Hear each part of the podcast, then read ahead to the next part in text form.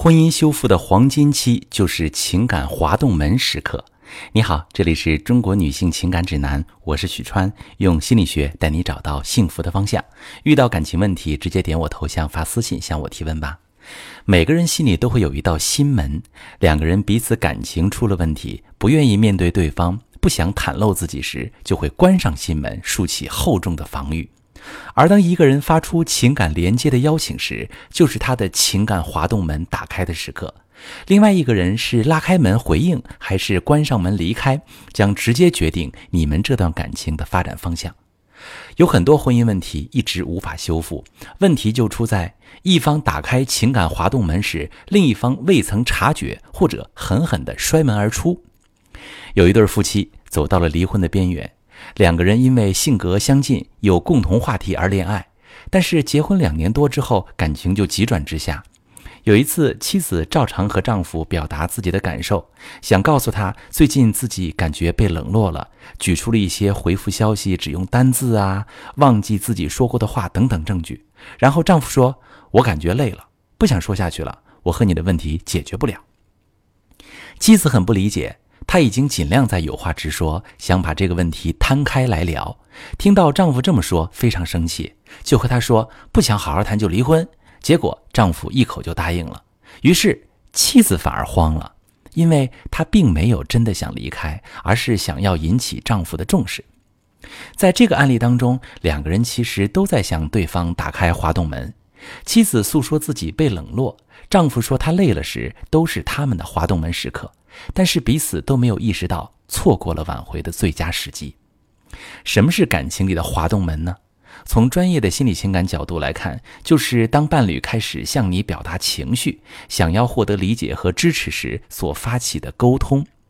这个时候就像是拉开了房门，而结果也只有两种：开门后发现伴侣是面向自己的，或者背向自己。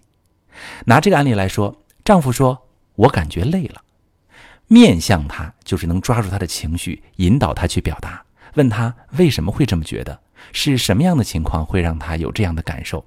他是不是已经忍了很久没有说出口？找到他行为背后的动机。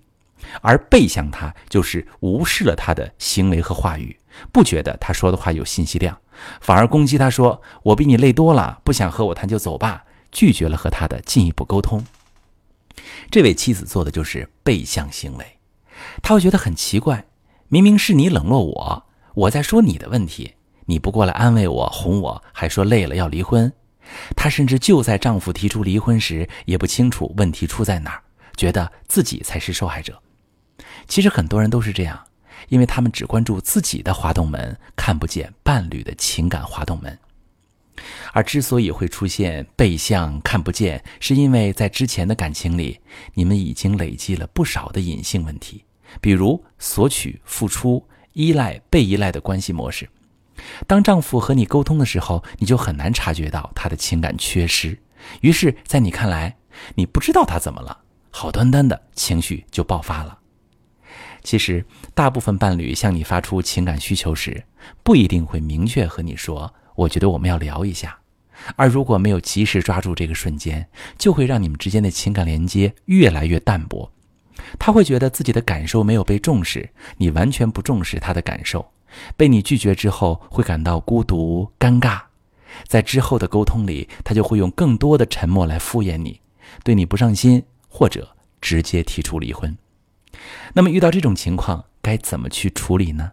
首先呀，你可以顺着他的话去引导，比如他说：“我觉得和你在一起很累，觉得你不懂我，觉得问题你也解决不了啊，都可以去问他。”为什么是什么需要我怎么办？你这种累指的是什么方面？从什么时候开始，或者什么事件导致的？接着呀，要肯定他的感受。